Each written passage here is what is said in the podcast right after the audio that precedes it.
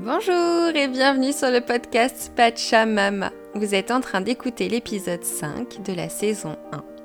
Je suis Flavie et j'ai créé ce podcast dans le but de vous accompagner et vous informer avec bienveillance et authenticité sur des sujets allant de la périnatalité à la parentalité. Les femmes, les parents réclament de plus en plus le droit de vivre ces moments de vie en toute conscience et dans leur plein pouvoir par des échanges, par des retours d'expérience offerts par des parents et également des professionnels de santé, j'ai à cœur de vous offrir une vision nouvelle sur la parentalité, sur votre parentalité. Ici, on parle sans tabou, en toute transparence, de moments de vie authentiques que l'on est tous et toutes à même de vivre un jour.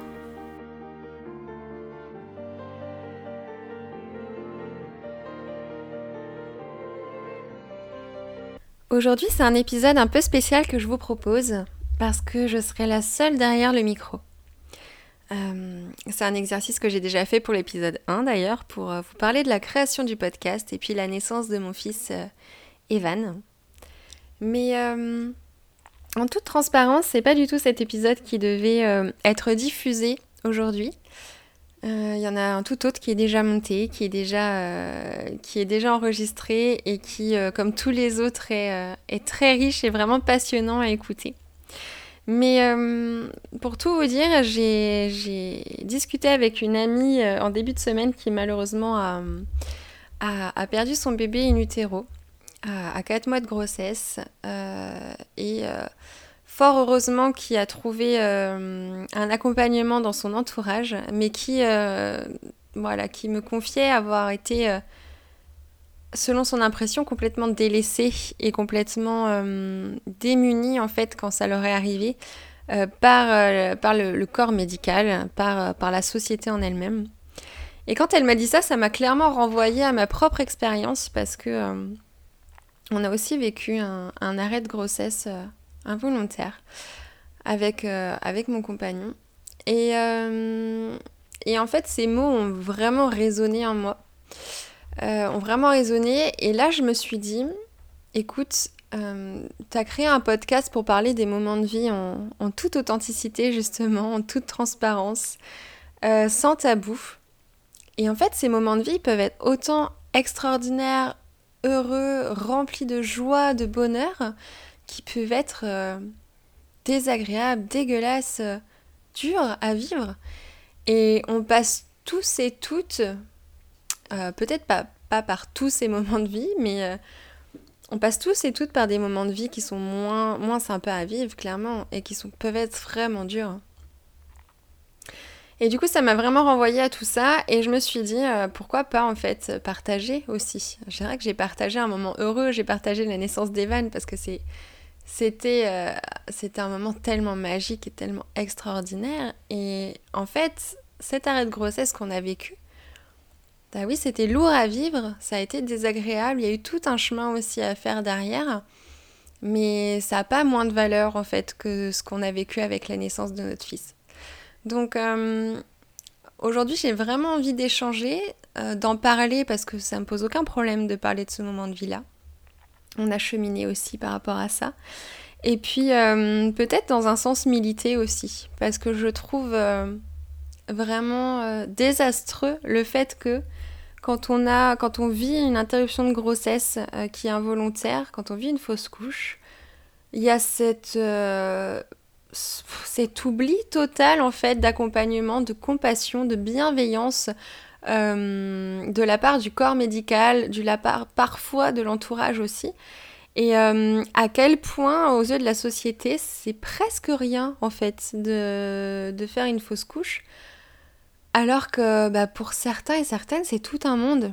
C'est tout un monde, c'est toute une épreuve et il y a énormément de choses qui, euh, qui, rentrent en compte dans ce moment de vie-là. Et le fait d'être délaissé, moi, ça me, ça me bouleverse qu'il n'y ait pas d'informations. Déjà à l'époque, ça m'avait bouleversé, mais maintenant, avec le recul et avec les, femmes que j'accompagne au quotidien, je m'en rends réellement compte. Et, euh, et, du coup, j'ai réellement envie que ça change. Donc aujourd'hui, à mon échelle, je vais. Euh, simplement vous partager, euh, encore une fois, sans tabou, vraiment en toute authenticité, ce moment de vie qu'on a pu vivre, et puis aussi quelques, peut-être quelques clés, quelques ressources en fin de compte si, si, si vous devez vivre dans, ou si vous vivez actuellement ce, ce moment de vie, ou si dans votre entourage, en tout cas, il y a quelqu'un qui le vit, euh, pour pouvoir peut-être avoir une autre vision aussi euh, sur, euh, sur une interruption de grossesse involontaire. J'aime bien préciser ça parce que fausse couche, pour moi, ça sonne faux, ça, ça va pas. ça va pas. Euh, fausse couche, on sous-entend que c'était faux, que ça n'existe pas vraiment, alors que ça existe. Euh, c'est pas faux, c'est loin d'être faux, euh, et, encore moins ce que peuvent ressentir les parents à ce moment-là. Je vous souhaite une belle écoute. Et sachez que je suis actuellement dans mon petit cocon avec mon micro et que, et que je vous délivre ce témoignage à nu complètement. Euh, je mets mon cœur à nu, je mets mes, tripes à nu et sincèrement, euh, je le fais dans le but de pouvoir, euh, je l'espère, apporter un petit peu de, douceur et, un petit peu de support et un accompagnement aux personnes qui peuvent le vivre ou qui connaissent des personnes qui le vivent.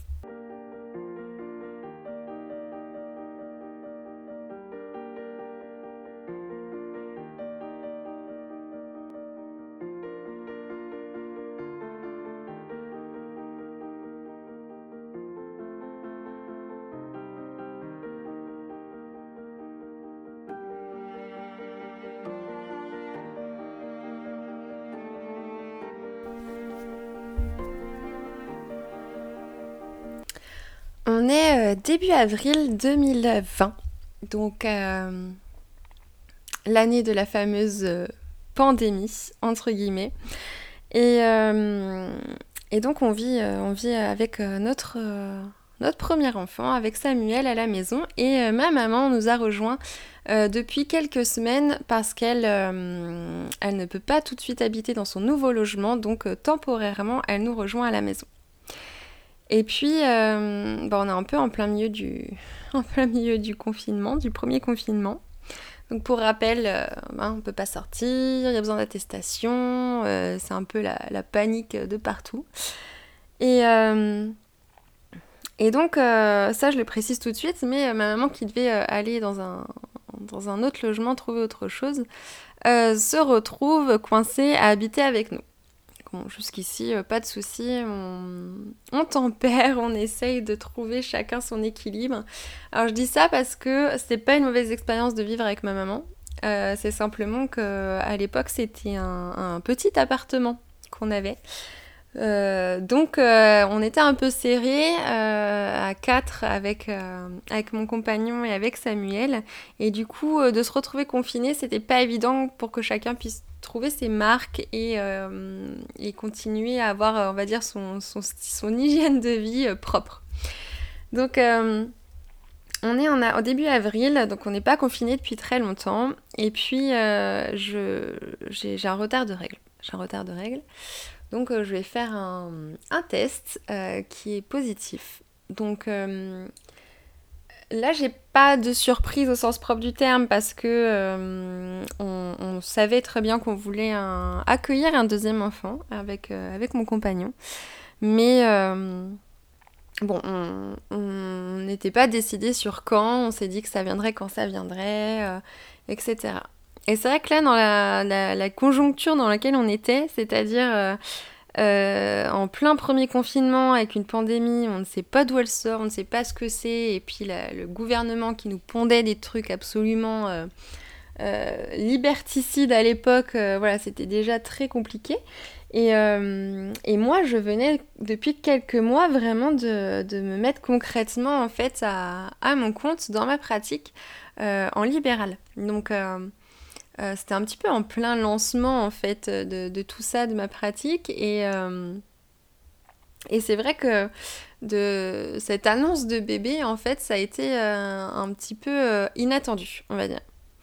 donc c'était pas une mauvaise surprise, on était, on était quand même assez contents. mais c'est vrai que dans un coin de ma tête, je me suis quand même dit, mince quoi, est-ce que c'est le moment quoi? Est-ce que c'est vraiment le moment pour vivre une deuxième grossesse?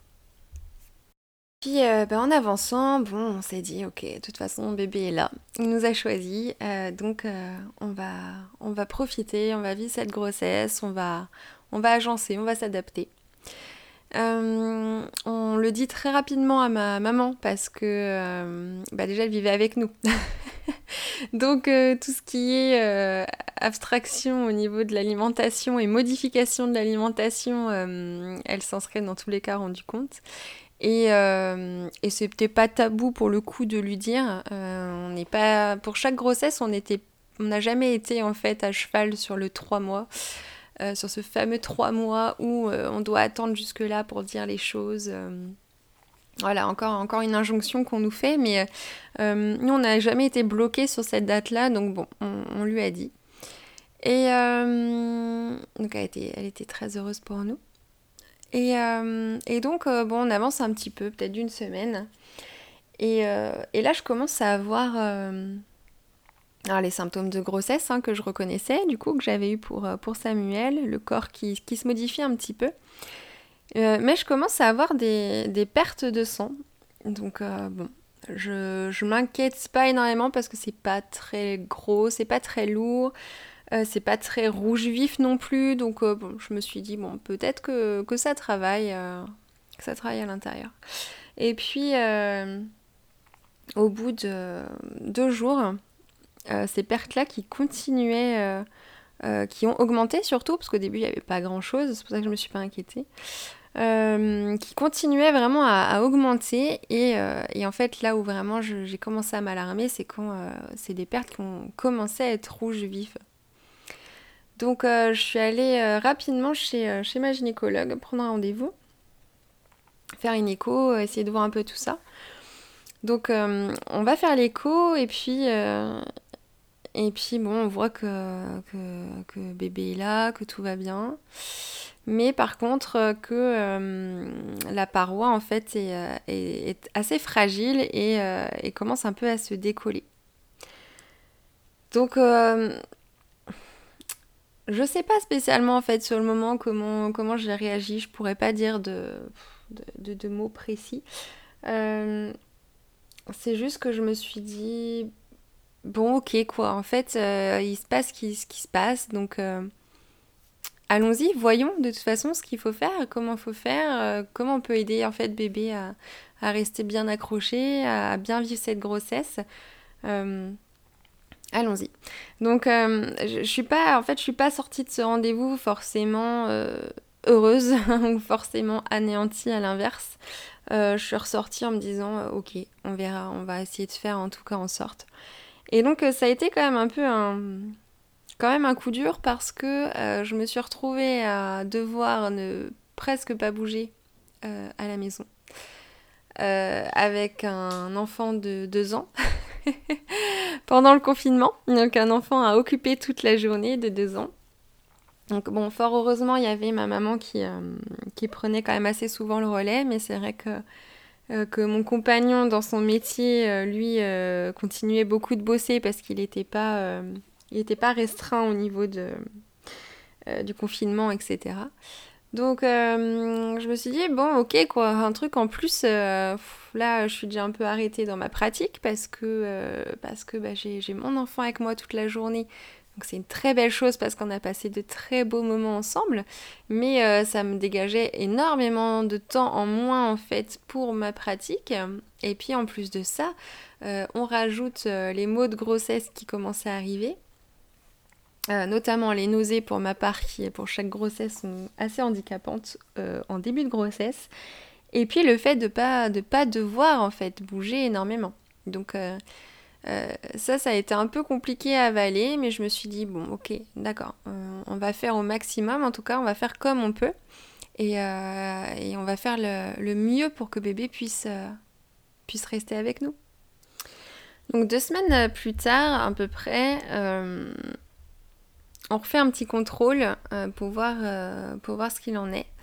Euh, pendant ces deux semaines-là, j'ai essayé au maximum en tout cas de faire le moins d'efforts possible, même si euh, bah, il y a des journées où j'étais seule avec, euh, avec mon deux ans. Donc, et j'avais aussi envie de partager des choses avec lui et lui avait besoin aussi de bouger. À savoir que bouger, c'est très vital chez moi. donc c'était certains jours, je l'avoue, assez compliqué de ne pas de rester en place et de ne pas faire de, de marche ou de voilà d'aller faire quelques activités. Mais c'était ok pour moi parce que je savais très bien que ça devait se passer comme ça et que et qu'encore une fois, bah voilà, la vie se passerait comme ça se passerait et que en tout cas de notre côté, on ferait le maximum pour que ça se passe au mieux. Donc je vais faire ce, contrôle. Et là, bon, voilà, la gynécologue me dit euh, que c'est à peu près pareil qu'au début. Euh, j'ai plus, de saignement depuis plusieurs jours. Et donc euh, là, elle me sort un petit discours un peu pour me dire bon, euh, essayez de tenir jusqu'aux trois mois, quoi. Et puis aux trois mois, je pense que ça ira mieux, euh, sera mieux fixé, mieux attaché. Toujours cette barre des trois mois qui, euh, clairement, d'habitude, ne me pose pas de problème, mais là, sincèrement, en fait, à partir du moment où elle m'a dit ça, dans ma tête, j'avais cet objectif. Et c'est assez fou parce que quand une personne vous met en tête quelque chose, une, un peu une, deadline quoi, et eh ben inconsciemment vous allez la vous allez la prendre, vous allez en faire quelque chose, même si c'est quelque chose qui à la base vous parle pas du tout. Donc euh, inconsciemment vraiment dans ma tête j'avais ce, euh, ce, cette deadline des, des, trois mois en fait où je me disais bon bah on verra à trois mois quoi, c'est soit ça passe soit ça casse. Donc euh, bon, bah, chemin faisant, vous imaginez bien, hein, un quotidien en confinement avec ma maman, mon conjoint, mon grand, euh, euh, en étant quand même au repos, en grossesse, début de grossesse, donc des mots de grossesse qui n'étaient pas forcément très agréables. Et puis, bah, mine de rien, on commence à se projeter. On commence à se projeter, plus on avance dans le temps, plus on se dit, bon ok, là, là il reste accroché, il est là quoi, donc là j'y suis vraiment dans cette grossesse. Et euh, c'est une chose par contre que j'avais du mal à faire, c'était vraiment de me rendre compte que, que je portais la vie. Alors euh, consciemment parlant, je dis bien, je le, savais, bien entendu, mais euh, j'avais vraiment du mal à me mettre dedans, si on peut dire. Donc je, me gardais toujours un peu cette, cette distance de sécurité en fait, pour ne pas être, ne pas être déçue si jamais bébé décidait de ne pas rester. Euh, donc en partant de là, euh, jusqu'aux euh, deux mois, deux mois et demi de grossesse, on n'a pas spécialement parlé de, voilà, de, comment pourrait être bébé, de, vêtements, d'organisationnel. voilà, on a, on a beaucoup échangé avec mon conjoint sur le côté émotionnel, sur ce qu'on vivait sur le moment, mais on s'est pas spécialement projeté. chose qu'on avait, qu'on avait fait pour euh, pour, mon premier enfant, pour Samuel. Euh, et chose après que, qu'on, saura plus tard, mais que j'ai fait aussi pour, euh, pour, mon, pour mon deuxième enfant, pour Evan. Et donc, voilà, je me suis pas spécialement projetée. Et puis, plus on approchait les trois mois, plus je me disais quand même, c'est chouette, quoi. Bébé a décidé de rester. Voilà, on est content, c'est génial. Mais je, je m'en voulais parce que dans mon inconscient, en fait, arrivé aux trois mois, bah, ce serait génial, ça irait quoi, il y aurait plus de soucis. Alors que je sais que non, je sais très bien que euh, un souci, il peut y en avoir en fait tout le long. C'est pas à partir du moment où on arrive aux trois mois que bah ça y est, tout va bien quoi. Bien sûr, c'est une, une ligne qu'on passe, c'est une étape qu'on passe, mais euh, ça, ça garantit rien du tout par la suite. Euh, donc on avance euh, tout doucement et puis allez 3-4 euh, jours avant, avant les 3 mois vraiment de grossesse, on se décide à en parler un petit peu plus à nos proches, à qui voilà, avec qui on voulait échanger sur la grossesse pour la nouvelle. Donc, donc on, annonce la nouvelle. Et, et le lendemain, ouais peut-être le lendemain, c'est assez vague en fin de compte. Je sais quel jour euh, bébé est parti. Mais euh, c'est assez vague. Le lendemain, je recommence à perdre du sang. Et là, je me dis, mince, quand même, c'est. Qu'est-ce qui se passe, quoi? Et euh, la date, l'écho, en fait, la première, donc l'officielle, normalement, hein, celle qu'on est censé faire, la première écho, celle que j'avais faite en tout cas pour mon premier, pour Samuel, était le jeudi. Et, euh, le mercredi, je perds énormément de sang. Donc là, je commence quand même à m'affoler.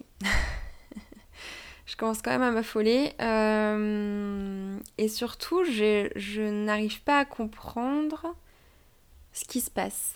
Euh, c'est-à-dire que mon cerveau avait switché complètement à l'approche des trois mois. Euh, on commençait à se focaliser, on commençait à y croire, on commençait à se dire que, que ça allait le faire, que bébé allait bien. Et là, en fait, on a ce revers la veille de passer l'échographie. Et, et ça a été assez dur de, de, me voir en faire perdre du sang parce qu'inconsciemment, je savais qu'il y avait quelque chose qui allait pas. Mais consciemment, je me suis pas dit, euh, mince, bébé est en train de partir. Non, non, consciemment, euh, je me suis dit, bon, il y a un truc qui va pas, quoi, mais bon, j'y crois, on verra demain. C'est un peu ça, quoi, c'était un peu, allez, je me vois la face, on verra demain. Donc, euh, bon, on passe, la, nuit, on profite tous ensemble. Je j'ai pas perdu plus que ça la nuit. Et puis le lendemain matin, on se lève, on déjeune, et là, j'ai des, douleurs assez fortes dans le bas-ventre. Et en fait, c'est assez intéressant, je fais une petite parenthèse, mais c'est assez intéressant d'en parler maintenant euh, j'en ai déjà reparlé depuis, bien sûr. Hein. Mais euh, ma vision est vraiment tout autre euh, maintenant et depuis quelques temps que vraiment sur le moment. Ce qui peut paraître logique en soi, parce que sur le moment, on n'a pas vraiment les idées claires. Mais en fait, quand, quand, quand j'ai vécu ce, ce début d'interruption de grossesse involontaire, je me suis absolument pas rendu compte que c'était ça. Je ne saurais pas comment vous expliquer. Euh, mais quand, j'ai commencé à avoir ces crampes-là, bien inconsciemment, je savais que c'était des contractions. Je le savais parce que j'en ai, déjà eu des contractions, donc je savais très bien que c'était ça. Mon corps en tout entier me criait que c'était ça. Et donc les contractions, c'est très bien pourquoi elles sont là et à quoi elles servent. Donc en temps normal à donner naissance à bébé. Donc là, c'était dans le sens où euh, mon utérus voulait euh, clairement euh, se nettoyer, se vider, donc expulser mon bébé, expulser le fœtus.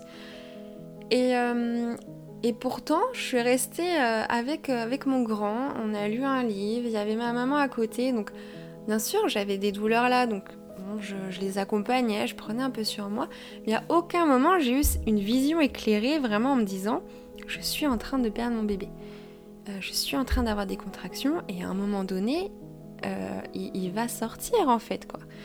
Et, euh, j'étais en fait un peu dans le déni. Euh, sans me voiler la face parce que je savais ce qui se passait, mais un petit peu dans le déni encore une fois de me dire on verra ce qui se passera quoi.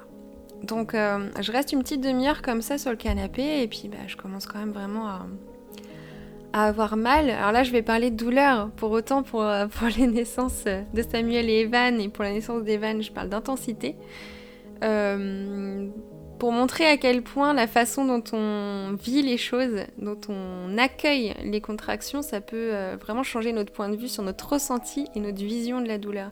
Donc là, en fin de compte, c'était pas des contractions énormes, parce que mon utérus n'était pas encore assez gros, euh, c'était pas un utérus à terme, c'était pas un bébé à terme, donc c'était pas des contractions très longues, très intenses, mais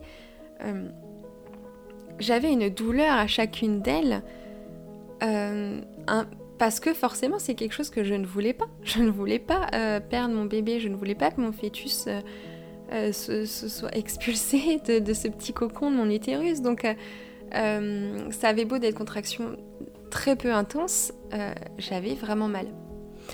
Et puis, donc, je finis par, par aller m'isoler aux toilettes. donc là, encore une fois, c'était pas spécialement évident parce que il euh, y avait Samuel qui était très demandeur en fait de, sa maman. Et euh, fort heureusement, donc il y avait, euh, mon, conjoint et ma maman qui étaient là. Et donc ils sont occupés de Samuel. Et, pour moi, c'était. pour le coup, c'était un, très mauvais moment que j'ai passé. Mais euh, le fait d'avoir ma famille autour de moi, en fait, d'être dans mon cocon, c'est pas du tout quelque chose qui m'a dérangée. Euh, je me sentais plutôt portée euh, et, ça m'a fait du bien même de pas de pas me sentir vraiment toute seule dans ce moment-là. Donc je, pars aux toilettes et là, là bah, bien sûr, mon corps parle. Donc, donc je pleure, je, j'ai mal aussi. Les contractions me font terriblement mal. Et c'est là où, encore une fois, le ressenti, la, façon dont on prend les choses, dont on accompagne les choses, ça joue tellement. Ça joue tellement. Euh, et puis, bon, bah, je continue à perdre du sang, énormément de sang. Et là, euh, et là bien sûr, je, savais qu'il y avait quelque chose qui n'allait pas, bien entendu. Mais euh, encore une fois, j'avais cette espèce de voile, en fait, un peu devant les yeux, où, où je, me cachais de ce qui se passait. Et et je faisais un peu au feeling de ce qui arrivait. Et, euh, à un moment donné, j'ai vraiment une grosse douleur. Instinctivement, j'ai mis ma main et, euh, j'ai bébé qui est tombé dans mes mains. Euh, ouais. C'était. C'était très triste, bien entendu. Il y a plein d'émotions qui m'ont traversée à ce moment-là. Il y a euh, la tristesse, bien entendu. Il y a le désarroi. Et, euh, et en fait, je me suis vraiment sentie euh, perdue. Perdue dans le sens où je comprenais pas à quel point ça pouvait être injuste en fait que que de perdre bébé le jour où je devais enfin aller faire cette échographie euh, pour qu'on me dise votre bébé va bien. Votre bébé va bien, il est bien, il est là, il est accroché, tout va bien. Et, euh, et ouais, et en fait j'ai trouvé ça tellement injuste parce que euh, parce qu'à ce moment-là j'ai réalisé qu'il bah, y a personne qui allait me dire que mon bébé allait bien et que cette grossesse allait durer parce que parce qu'il était dans mes mains et qu'il était bien bien trop petit euh, pour vivre et que d'ailleurs il était euh, il était sûrement déjà décédé depuis euh, plusieurs heures voire plusieurs jours peut-être. Ouais. Donc je l'ai pris dans les mains, je je l'ai posé sur sur le bord du lavabo. Et, euh, et à ce moment-là, je suis sortie des toilettes et euh, je suis allée voir mon, mon conjoint pour lui dire que, que bébé était parti. Et euh, s'en est suivi bien sûr un, un gros câlin, des embrassades, des pleurs de la part de ma maman, de la part de mon chéri. Samuel, de mémoire était pas, était pas à côté de nous. Je pense que ma maman avait dû lui, mettre un petit dessin animé, quelque chose. Donc il a pas, euh, sur le coup, il a pas, il pas vu ce qui se passait. On lui expliquera d'ailleurs par la suite, un petit peu plus tard. Et euh, et là, ouais, c'est le, bah vous vous en doutez, c'est pas un moment très joyeux.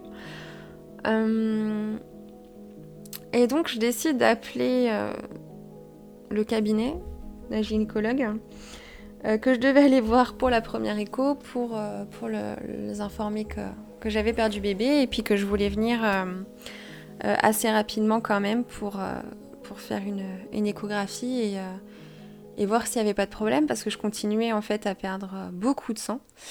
Et, et, et voilà, je voulais aller vérifier en fait, je sais pas. Vous voyez, même mes mots, je les trouve pas parce que sur le moment, mais moi, je savais pas ce qu'il fallait que je fasse. Euh, en fait, je lui ai dit au téléphone, je veux venir vérifier. Oui, vérifier quoi? Alors à ce moment-là, j'avais peut-être besoin que quelqu'un me dise, oui, votre bébé n'est plus là, même si je l'avais eu dans les bras, euh, dans les mains quelques secondes, quelques minutes avant. Euh, j'avais peut-être ce besoin-là, mais voilà, cette journée en soi, elle est très elle est très floue. J'ai vraiment l'impression de l'avoir vécue avec un, brouillard devant les yeux euh, qui, euh, qui s'est levé au fur et à mesure, ensuite, bien sûr, euh, au fur et à mesure du temps. Mais cette journée-là, elle reste très très vague. donc du coup, je, on m'invite à me déplacer à me déplacer pour le rendez-vous, donc ça va, c'est pas très loin. Et bizarrement, je, je, décide d'y aller toute seule. j'avais, j'avais énormément ce besoin d'être toute seule. de ne pas être accompagnée, même si, si mon compagnon avait insisté pour, pour venir avec moi. J'avais vraiment envie d'être seule. Donc je suis partie en voiture. Alors après coup, je me suis rendu compte que c'était pas l'idée du siècle quand même parce que j'étais en train de vivre la perte d'un bébé. Euh, j'étais encore en train de perdre du sang et en fait, je, suis partie en voiture euh, euh, toute seule chez la gynécologue. Donc voilà, c'était pas une idée extrêmement merveilleuse parce que, parce que je pense que j'étais pas dans un état très, très clair et très net pour le coup. Euh, ça m'a pas empêché de, très bien conduire et d'arriver en toute sécurité au rendez-vous, je vous rassure. Mais euh, voilà, après coup, je me dis quand même que j'aurais pu. Euh, j'aurais peut-être pu me faire accompagner. Mais c'est tout, il s'est passé ce qui s'est passé et sur le moment j'avais ce besoin d'être seule. Donc je me suis arrêtée un moment sur la route avant d'arriver au cabinet parce que j'avais encore très grosses douleurs et donc je suis allée dans la forêt à côté, quoi, sur le bas-côté, dans la forêt. Et, euh, mon corps a, terminé, euh, maintenant je pense, avec le recul, d'expulser ce qui restait euh, de, tout le, le, petit nid, de tout le petit cocon de bébé. Et donc c'était aussi un moment très très dur. En fait, en tant que femme, ça reste mon avis personnel, c'est ce que j'ai vécu, c'est mon vécu à moi encore une fois, et, euh, il peut être très différent d'autres personnes. Mais en tant que femme, je me suis vraiment sentie euh, impuissante. Impuissante dans le fait où je, je voulais pas en fait que mon corps expulse bébé, je voulais pas qu'il finisse d'expulser tout ce qu'il y avait en fait à l'intérieur pour, euh, que ce soit son cocon. Et, et d'ailleurs, tout du long, euh, depuis le matin, quand j'avais mes contractions, j'ai serré en fait hein, le, périnée, j'ai contracté le périnée, euh, je ne voulais pas que ça sorte, vraiment. Donc euh, voilà, j'ai fait cet arrêt-là au bord de forêt, je suis arrivée chez la gynécologue et donc là, bah, je lui annonce que mon rendez-vous à la base pour l'échographie se transforme en échographie, voilà, pour vérifier où ça en était, si tout allait bien. Euh, à l'intérieur. Et, euh, donc, elle a été en premier abord euh, assez compatissante, on va dire. Et où très vite, elle m'a dit, bah écoutez, moi, il y a, elle me fait une écho, elle me dit, écoutez, moi, il reste quand même... il reste encore du corps, il reste quand même de la chair à, expulser. Donc, euh, je vous envoie aux urgences obstétriques. Ok? Donc, je reprends ma voiture dans un état toujours aussi euh, lamentable. Euh, j'arrive aux urgences. Et, donc là, la gynécologue était très, très antipathique. m'a prise en charge comme si j'étais un numéro. voilà, il n'y a pas eu plus que ça en fait. Et, euh, et donc euh, m'a fait m'installer, m'a enlevé ce qui restait, et puis euh, l'a fait de façon très mécanique, très machinale, sans avoir spécialement de mots. Et pour le coup, je me suis sentie encore plus oubliée, seule, je sais pas, je saurais pas comment vous dire, mais je me suis dit, mais c'est pas vrai quoi en fait. Je, je, vais pas avoir le droit à un un mot, tu vois, quelque chose, quoi, un geste bienveillant, un regard bienveillant. Euh, non, rien. Euh, et, et, pour le coup, c'est la première fois là où je me suis vraiment sentie totalement seule. Et. Alors que j'étais entourée, hein.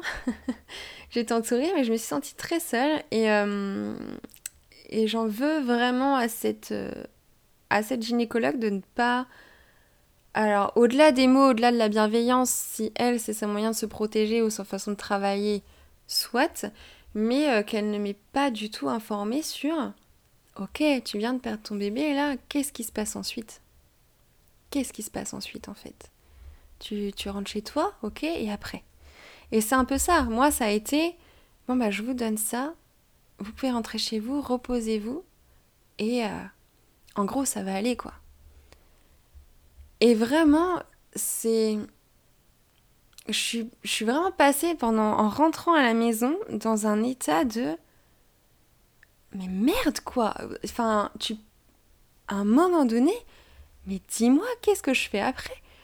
Je veux dire, ce matin, j'étais enceinte, j'allais passer mon rendez-vous pour me dire que mon bébé allait bien, qu'on arrive aux trois mois que c'était ok. Et là, je repars seule chez moi sans mon bébé en étant venue pour me faire enlever tout ce qui restait, pour enlever toute trace, quoi, en fait, hein, de cette grossesse. Et euh, en plus de ça, tu me, j'ai rien, quoi. J'ai rien. J'ai pas de, de, ressources, j'ai pas de papier, j'ai pas de, de contact, j'ai rien. Et voilà, et du coup, j'ai vraiment été déjà de un, désemparée par ce, manque de prise en charge, clairement. Donc euh, voilà, je, rentre à la maison. Euh, encore une fois, vous, doutez bien de, mon état qui n'était euh, franchement pas très, euh, heureux. Euh, je rentre à la maison, donc on, décide de, de, mettre, de mettre bébé dans, un, dans une petite boîte avec, avec des plantes, avec des pierres qui nous parlent, qui, pour l'honorer. Et, et, puis, et puis on prend un petit moment pour se poser. Euh, après s'être euh, posé un moment, instinctivement, en fait, on s'est dit, euh, on va avoir besoin de, passer plusieurs étapes. on va avoir besoin de passer plusieurs étapes. on va avoir besoin de se rendre compte de ce qui vient de se passer. Parce qu'à ce moment-là, on n'est pas du tout éclairé ni éveillé sur la situation. on est vraiment encore la tête dans le brouillard. Et, et c'est très dur. C'est ce que vraiment j'ai trouvé le plus dur en fin de compte dans cette. Euh, euh, dans, dans, ce moment de vie, c'est que on est passé du, du jour à la nuit en, en quelques minutes. Quoi. On est vraiment passé d'un état à un autre euh, tellement rapidement que hum, qu'on n'a pas eu le temps d'amorcer la chose, qu'on n'a pas eu le temps de hum, de, de, de, de, se rendre compte de ce qui se passait. Euh, même si oui, inconsciemment, on savait que voilà, c'était compliqué un petit peu depuis le début pour bébé, euh, pour moi aussi de, l'accompagner et de, de, le tenir au chaud, si je puis dire. Mais étant donné que ça allait mieux et qu'on y croyait vraiment, on est vraiment tombé de haut ce jour-là. donc on, on, explique comme on peut avec des mots très simples à, Samuel ce qui s'est passé parce qu'on ne voulait pas lui cacher. Euh, je trouve ça important quand il y a des, moments de vie euh, euh, dans une fratrie, dans une tribu, d'expliquer les choses. Donc, on lui explique pourquoi maman pleure, pourquoi, pourquoi papa pleure, pourquoi ce soir on est triste. donc bon, il passe un peu au-dessus, hein. il, il a deux ans à ce moment-là, on n'insiste pas non plus, clairement, on lui explique très brièvement avec des mots assez simple. Le but de la manœuvre, c'est que ce, ce, soit entendu. Hein. C'était pas forcément de, rentrer dans les détails. Et puis, euh, puis donc, bah, c'est une soirée très, euh, très, lourde qu'on passe, clairement, très très lourde. Euh, et, donc très vite, euh, dans les jours qui ont suivi, il y a eu, euh, ce besoin en fait de passer par, par plusieurs étapes par nous-mêmes pour faire notre deuil parce qu'on s'est très bien rendu compte qu'il n'y a personne qui allait nous prendre pas la main pour le faire. fort heureusement, j'ai eu ma maman qui a été très présente. Fabrice, mon conjoint, a été, a été vraiment parfait en fait dans, cette épreuve-là. Euh, on l'a vécu ensemble, on a avancé ensemble, on a évolué ensemble et ça c'était euh, plutôt chouette. Et, euh, puis mes amis aussi. J'ai des amis qui ont été absolument formidables, qui sont, venus me voir, qui, m'ont apporté énormément d'amour et énormément de soutien. Et, et, encore une fois, je leur je leur en remercie. Euh, mais du coup, voilà, on s'est très bien rendu compte que c'était pas de, la société, en tout cas, ni du corps médical qu'il fallait qu'on attende quelque chose. Donc, euh, très vite, on a eu ce besoin, en fait, de chercher par nous-mêmes comment faire notre deuil, comment rendre euh, hommage, en fin de compte, à. Comment honorer ce bébé. comment m'honorer aussi, moi, d'avoir porté la vie, de l'avoir perdu. voilà, nous honorer nous en tant que couple aussi, comment traverser cette étape. Donc la première décision qu'on a faite, qu'on a prise, ça a été d'aller acheter un arbre. Et on a eu ce besoin en fait de planter, de planter un arbre et de voilà de de dire au revoir à bébé sous cet arbre. Donc ça a été tout un rituel qui a été très, euh, très intense pour nous, mais très bénéfique. Vraiment très bénéfique. Je, je me suis sentie euh, énormément soulagée après avoir fait ça. Et, euh, et je me sentais vraiment apaisée. Donc on a fait tout, tout un rituel pour bébé de ce côté-là. On a énormément parlé. Je me suis énormément projetée en fait dans les livres, euh, dans les livres et dans les, récits de personnes qui, avaient perdu un, bébé in utero. et ça m'a, vraiment aidé. Il y a deux livres d'ailleurs que j'ai dévorés dans les, jours qui ont suivi, qui ont suivi le, départ de, de ce bébé. Euh, d'ailleurs, ces livres, je vous les mettrai en lien dans les ressources que, je vais vous partager, que vous trouverez dans la description de l'épisode. Donc n'hésitez pas à aller faire un tour. Euh, et du coup, voilà, ces livres-là, ça a été aussi un petit maillon en plus qui m'ont fait du bien.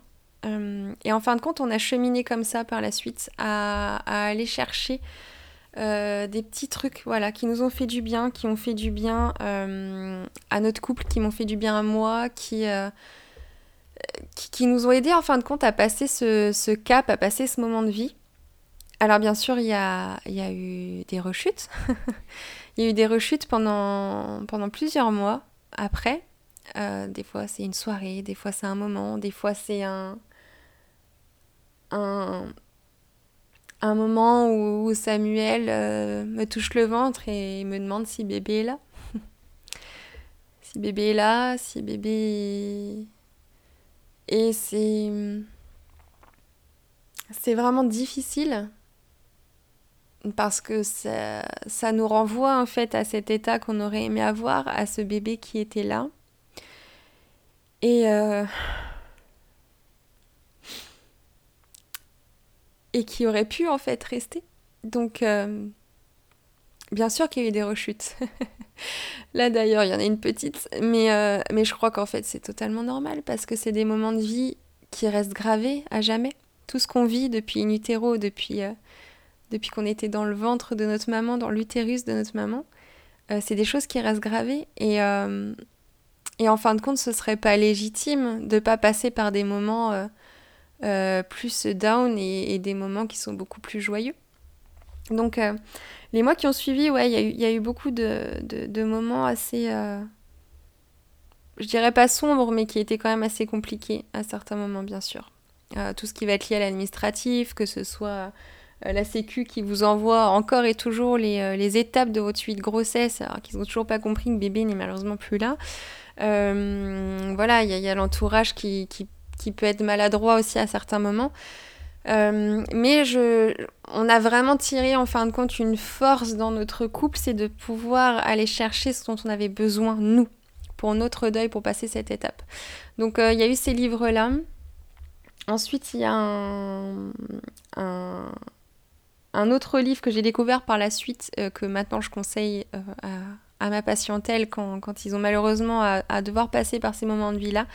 Euh, ou même quand ils ont envie de cheminer euh, sur leur propre naissance. C'est un livre qui s'appelle Mémoire de fœtus et qui est absolument euh, d'utilité publique, j'ai envie de dire, qui est très chouette. donc celui-là, il m'a vraiment aidé à comprendre, en fin de compte, la perte de ce bébé qui m'a aidé à prendre du recul et à comprendre certaines choses. Et à partir de là, j'ai eu une vision assez différente euh, sur, euh, sur ce qui s'était passé. Et puis bien sûr, bah, avec le temps, le corps aussi se remet. Hein, parce qu'on a trois mois de grossesse, on a quand même le corps qui commençait déjà à changer, euh, la vie en nous en fait qui nous habite, et puis tout un tas d'émotions qui, qui, nous traversent, le système hormonal qui qui est déséquilibré. Donc une fois bien sûr que c'est remis pas en place, mais que ça va mieux dans l'autre sens, hein, forcément, que ça revient un peu à la normale, il y a un mieux. Et il y a aussi autre chose que j'ai voulu faire euh, qui m'a énormément fait de bien et que je trouvais totalement normal, c'était aussi vivre un postpartum. Euh, j'avais ce besoin de vivre un postpartum parce que pour moi j'ai été enceinte, j'étais enceinte et euh, j'ai donné naissance à un bébé. Et, et pour moi c'était très important de vivre euh, cette période de postpartum, notamment en plus parce que j'étais euh, vraiment à, ce, moment-là euh, déjà dans le domaine de la périnatalité en fait dans ma pratique et, que le postpartum c'est une période que j'honore vraiment, que, j'invite à honorer et à, accompagner. Donc pour moi ça allait de soi. Donc je me suis offert un, massage postnatal euh, avec une, une, une, amie euh, masseuse absolument euh, magique et qui a le don de, de vous materner avec douceur et amour. C'était simplement exquis. Et, et, et, voilà, et de vivre ce postpartum sur tous les plans, donc vraiment au niveau de l'alimentation, autant en me faisant du bien, voilà, en faisant un, soin, un ribozo, un massage postnatal. J'avais ce besoin-là aussi de m'honorer et de d'honorer mon corps et de récupérer aussi, mine de rien. Euh, donc voilà, ça s'est fait petit à petit. Il y a eu des hauts, des bas, ça a été un peu les montagnes russes, mais ça c'est encore une fois c'est normal. Et euh, d'ailleurs, je vous remontrerai, je vous invite à aller voir sur Instagram si vous le souhaitez, je remontrerai les, les posts que j'ai pu écrire à l'époque parce que c'est des, des, textes euh, très engagé que j'ai pu écrire et qui était vraiment euh, écrit avec le cœur, encore une fois, avec les tripes. Et, euh, et j'ai voulu à partir de là dénoncer réellement ce manque d'accompagnement, ce manque de, de, de, considération en fait quand, quand une maman, quand un, couple euh, perd un enfant in utero, quand on, quand on fait communément, comme on dit, une fausse couche. Euh, et, j'ai voulu le dénoncer et je continue de le faire. Je continue vraiment d'informer, de, rediriger vers des ressources qui sont absolument euh, tellement utiles, euh, que ce soit des, podcasts, que ce soit des, des, articles, des comptes sur les réseaux, des BD, parce que maintenant il y a des BD aussi qui sont des BD, des livres. et si vous écoutez cet épisode si vous avez tenu jusqu'au bout de cet épisode euh, et que euh, vous avez vécu en fait ce moment de vie-là, que vous êtes en train de le vivre ou que vous connaissez quelqu'un qui le vit actuellement, qui l'a vécu, je vous invite à, vivre pleinement euh, et à votre façon votre deuil et ce moment de vie-là. Il n'y a personne qui est là pour vous dire si vous êtes légitime dans vos actes et dans vos envies après la perte d'un bébé in utero. Il n'y a, a, pas de norme. La norme, selon la société, ce serait euh, de continuer son chemin et de retourner bosser le lendemain parce qu'il s'est rien passé en fait, quoi. T'as juste perdu un bébé, c'est un peu ça qu'on nous dit. Or, euh, non, c'est tellement plus puissant, c'est tellement plus dur, ou c'est tellement, pour certains et certaines, peut-être plus facile. On le vit tous de façon différente, mais ce qui est certain, c'est que on doit se sentir légitime dans la façon dont on accueille les choses et dont on vit les choses. Et si on a besoin de passer par plusieurs étapes, faisons-le.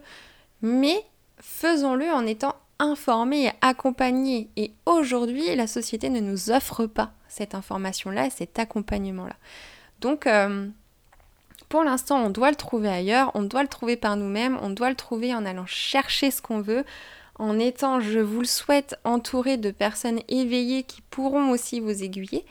Mais il faut que ça change, il faut que ça change, que ce soit vu différemment pour que enfin ces moments de vie-là ne passent pas inaperçus et qu'on puisse être légitime dans nos actes, dans ce moment de vie-là et dans nos besoins pour pouvoir l'accompagner du mieux possible. Waouh Bon, je reprends un peu mes esprits, je sors de ma bulle. Euh, c'était très intense euh, pour moi de vous raconter ce moment-là. Mais en même temps, euh, j'ai très à cœur que ça puisse vous apporter, peu importe ce que ça peut vous apporter en fin de compte, mais que ça puisse vous être bénéfique. j'ai tellement apprécié quand on a vécu ce moment de vie-là. J'ai tellement apprécié lire et, écouter des personnes qui avaient vécu ce même moment de vie parce que j'avais besoin de me sentir légitime dans ce que je faisais, dans ce qu'on mettait en place en fait pour, euh, pour accompagner euh, euh, la perte de ce bébé. Et, et j'ai à cœur voilà, que ce témoignage puisse au minima vous apporter un peu de douceur, un peu de réconfort, peut-être vous dire que, que vous n'êtes pas seul et que vous avez complètement le droit de, faire ce que vous avez envie de faire pour accompagner ce moment-là et surtout de prendre soin de vous, euh, de vivre un postpartum si vous le souhaitez et, euh, et de vous honorer et que c'est légitime encore une fois d'essayer de comprendre ce qui s'est passé. Euh, la médecine a tendance à nous dire ouais bon bah voilà ça tenait pas, il n'était pas accroché, il n'était pas accroché quoi. D'accord, mais on sait très bien que ça c'est la partie mécanique, mais que il euh, y, a tellement d'autres choses à prendre en compte. Donc, euh, encore une fois, euh, aller chercher le pourquoi, ça aide aussi de guérir de cette blessure-là qu'on peut vivre dans nos vies. Et, et, en fait, vivre pleinement ce moment de vie, qui est un moment de vie comme les autres. comme les autres. Comme plein de moments de vie, en fait, difficiles ou heureux ou extraordinaires ou complètement dégueulasse à vivre, mais c'est un moment de vie et comme tout moment de vie, on a le droit de l'accompagner, de le vivre comme on le souhaite. Je vous invite réellement à jeter un coup d'œil aux ressources que je vous propose dans la description de l'épisode. Euh, c'est des ressources que ce soit des livres, des podcasts, euh, des BD, euh, voilà, des témoignages qui peuvent aussi vous aider vous à cheminer, à évoluer, à voilà, augmenter votre vision aussi sur, euh, sur ce sujet. Euh, et, j'espère de tout cœur que, que mon partage pourra, voilà, pourra être entendu. Être entendu à, celles et ceux qui, euh, qui peuvent en ressentir le besoin. j'espère que vous avez passé tout de même un, doux moment avec moi. Parce que mine de rien, ça reste un moment de vie parmi tant d'autres. Euh, et, pour finaliser, j'ai envie de vous dire que ce petit bébé, on a finalement décidé de le baptiser hein, parce qu'on en avait besoin et qu'il s'appelait, il s'appellera à jamais Sun.